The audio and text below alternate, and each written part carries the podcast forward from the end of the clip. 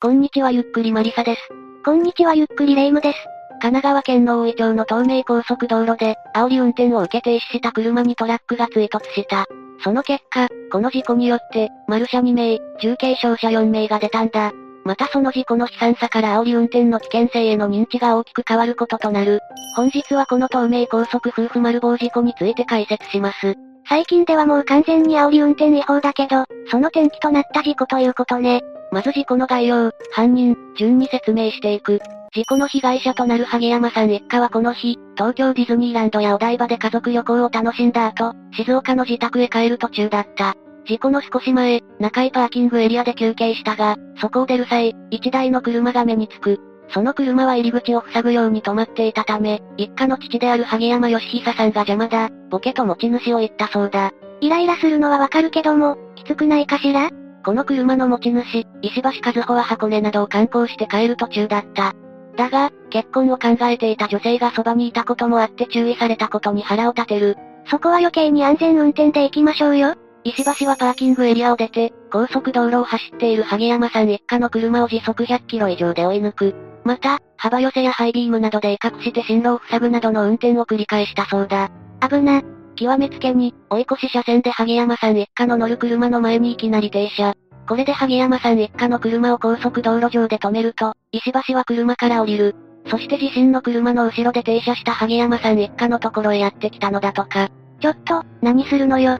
この時一家の妻であるゆかさんが運転を担当し、吉久さんは2列目のシートに座っていた。石橋はそれを認めると2列目のドアを開けさせて、吉久さんに向かって喧嘩売っちょんのかと言ってきたそうだ。そこまでする必要あるの？さすがに高速道路上で車を停車させられた吉久さんは石橋に謝罪をする。しかし、怒りが収まらない石橋は吉久さんの胸ぐらをつかむ。そして海に沈めるぞ車の方に投げるぞとヒートアップしていったそうだ。最初の一言はちょっとあれだけど、小連れ相手にそこまで言う必要ないでしょ。さすがに謝ったのだからもういいじゃないの。ああ、これを見て石橋の車に同席していた女性が仲裁しようとする。それで多少は頭の冷えた石橋は自分の車に戻ろうと歩き出し、ゆかさんがドアを開け吉久さんの側へ駆け寄った。まさにその瞬間に大きな音がした。は？後続の大型トレーラーが萩山さん一家の車に突っ込んできたんだ。ゆかさんと吉久さんが丸棒、車内にいた二人の娘たちは軽傷、石橋の婚約者は腰の骨を折るなどの重傷を負う。また石橋本人も負傷している。大惨事じゃない。子供連れの車にそんな過剰に喧嘩売る必要ないのに、なんでこんなことになったの？それについては、やはり犯人石橋が異質だった。まず、石橋だが、両親が高校2年生の頃に離婚している。三人兄弟の真ん中だったが、長男三男は父親と暮らし、石橋だけ母親が親権を持ったそうだ。なんか、この時点で少し歪みそうね。さすがにそれは偏見かもしれない。石橋は父親に1万円ほどのガソリン代を借金するなど、離れて暮らす父親とも交流があったそうだ。また母親に代わり石橋が生活費を稼ぎ、家賃3万円ほどのアパートで母親と暮らしていたそうだ。おそらく、母とも仲は悪くなかったはずだ。家族関係はそこそこということね。まあ、猟奇丸人犯というわけでもないから、奇妙な経歴はないでしょうけど。いや、数点ある。まず一つ目だが、石橋は地元ではいじめられっ子だったようだ。週刊誌に、彼が顔中にマジックペンで落書きされた状態の写真が掲載されている。また、彼を知る地元の知人は、はっきりといじめを受けていたと述べた。意外だわ。こういう煽り運転手すっごく気の強いタイプだとばかり。石橋はむしろ逆で、普段は口数の少ないおとなしいタイプだ。自分の意見を主張しないので、仲間内でもいじられキャラだったという。少なくとも強気な人間ではなかった。他にも近所の子供などには優しく接していたようだ。ならこち亀みたいにハンドルを握った時だけ性格が変わるとか？いや、石橋は基本的には安全運転だ。基本的には。ただ、これが2点目なんだが、どうにも女性がそばにいると攻撃的になるんだ。一番、面倒くさいやつじゃん。石橋の自宅の近所にあるコンビニ店員曰く、一人で来店するときは普通なのに、女性と一緒に来ると態度が悪かったそうだ。レジが遅いと言って怒鳴り、小銭を投げつけてきたこともあったという。女性が隣にいるとカッコつけたいというやつ？店員に強気に出るやつは逆効果なんですけど。そしてこれが3点目なんだが、石橋は事故の少し前に同様の事件を何度も起こしている。安全運転って言ったじゃないですか？基本的には、安全運転だよ。ただ、本事故の1ヶ月前に、自車を追い越した乗用車に立腹して、同じように停車させている。そして、運転席窓ガラスフロントガラスを手で叩きながら運転手に喧嘩を売っているのか。出てこいなどと怒鳴りつけて降車を要求した。なんなのこの人。この時は運転手が通報したため、書類送検されている。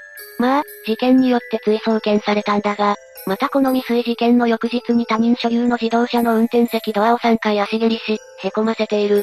これも、本事件によって追送検されている。連続で暴れすぎでしょ。極めつけは、萩山さん夫婦が亡くなったわずか2ヶ月後に、別の男性が運転する車を煽り運転して停車させているんだ。マジふざけんなし。相手の車は吉久さん一家が乗っていた車と同型だ。腹が立った原因は自車を追い抜いたこと。それくらいいいじゃないの。幸い今回停車させられた男性が警察を呼んでおり、大事故は発生しなかった。だが、肝心の石橋が駆けつけた警察に対しても、マルスゾーレは人を殴るために生きていると叫んでいたそうだ。事故の後にこんなの起こしたら、もう反省もクソもないわ。あとな。まだあるの？この他にも石橋はパトカーにも煽り運転をしていたそうだ。はあ、パトカーに？別の車を追尾中だったパトカーを警察のくせに速度を守っていないと追いかけたそうだ。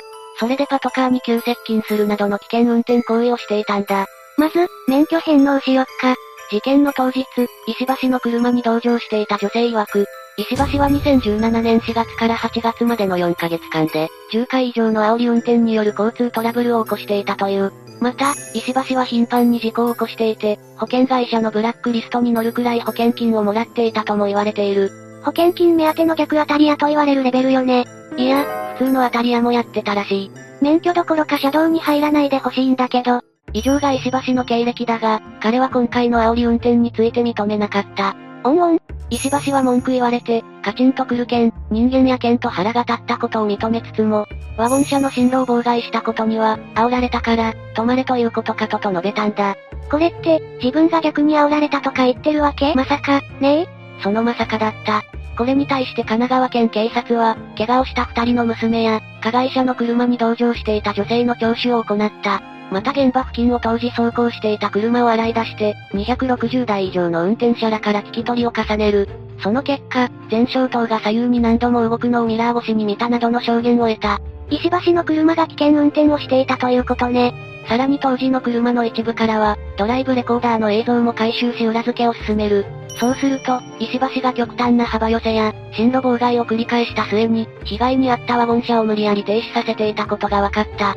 つまり一方で萩山さんのワゴン車に危険走行は全く確認されず、石橋の説明は嘘ということだわ。しかし、事故後の煽り運転といい、マジで反省の色を見せないわね。裁判で痛い目見るわよ。第一審においては、反省よりも危険運転致丸傷罪が適用できるかが争われたんだ。確か故意に危険な運転をしたらこれで、過失だったら軽い方の過失運転致丸傷罪よね。いやいや、煽り運転は故意なんだから危険運転の方でしょ危険運転致傷罪は危険な運転をした結果、命が奪われた場合だ。石橋が運転してない時の追突で被害者が丸棒したから、危険運転の方で問うことが困難と考えられていた。さらに言うと過失運転の方も該当しないのではないかと考えられていたんだ。そんなバカな話と思うけれど、法律の文面ならそうなるということね。だが結論としては、進路妨害から停車までの走行中の行為に対して、危険運転致丸傷罪が適用された。その結果、第一審では休刑23年に対して、懲役18年の判決が下ったんだ。おお、結構柔軟というか納得な感じだわ。正直二人亡くなっていることを鑑みると少なくも思えるけど、ただ、これに対して控訴が行われた結果、差し戻しという判決が下った。はまさか交際ではやっぱり法律の文面通り運転してないとダメってこと？いや、あくまで危険運転致丸傷罪は認めてはいる。ただ訴訟手続きの問題があるとしたんだ。うんというのも第一審で一番最初に、裁判官が危険運転致丸傷罪の成立を否定する見解を表明した。それで検察側はその後、事故が起きるまで夫婦らを停車中の車内に留まらせたとする、監禁致丸傷罪を予備的素因として追加したんだ。最初に危険運転致丸傷罪が無理そうだから、監禁の方で行こうとしたのね。でも何がダメなの？判決では一転して危険運転致丸傷罪の成立を認めたんだ。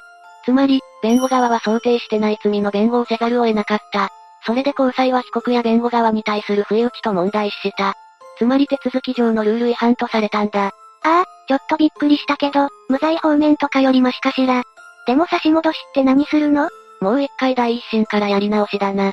まず地裁が新たに裁判員を選任し直す。危険運転致丸傷罪の成立があり得ることを前提に検察側、弁護人側双方に主張、立証の機会を設け、改めて審理することになる。ちなみにこれの公判が1月27日に開かれる予定となっているんだ。石橋に有利に働くわけではなさそうね。その石橋だが反省の有無について議論されているんだ。まず裁判では事故当時、同乗していた彼女と事故がなければ結婚予定だから許してくれと発言をしている。そこは反省しているから償いたいじゃないの？こういうのって弁護士が指導しないのかしら？他にも石橋は事故について取材を申し込んだ記者に対し、面会料として30万円を要求する手紙を送ったことで有名だ。裁判員裁判でこういうことをするリスクを考えないのね。石橋はさておき、一方でこの事故は社会に対しても大きな影響を与えた。当時の菅内閣官房長官は2018年12月14日の記者会見で、煽り運転が悪質で危険、大きな問題であること、厳正な取り締まり、処分や交通安全教育などの対策に取り組むと発表したんだ。これってすごいの？一件の交通事故に対して行うのは異例と言える。それもあって煽り運転への認識に大きな影響を与えた。これに対し萩山さん夫婦の長女は、事故をきっかけに煽り運転が減っていること、両親の命が無駄にならなかったことが、せめてもの救いと語っているんだ。以上が事件の解説だ。今更だけど煽り運転ってやっぱり怖いわね。でもこういうのってこっちが気をつけてても絡まれたら終わりじゃない？最近だとドライブレコーダーが防止に役立っているみたいだぞ。確かにドラレコはいいわね。煽り運転だけじゃなくても普段の事故でも役に立つし、この事件の影響で煽り運転以外にも、運転手の交通トラブルへの対処の意識が高まっている。その結果、一部の店舗ではドライブレコーダーの売り上げが3倍に伸びたそうだ。すご。そこまで行くとドラレコも標準装備になる日が近いかもね。その方がいいと思うよ。さて最後になりますが被害に遭われた方に哀悼の意を表します。最後までご視聴ありがとうございました。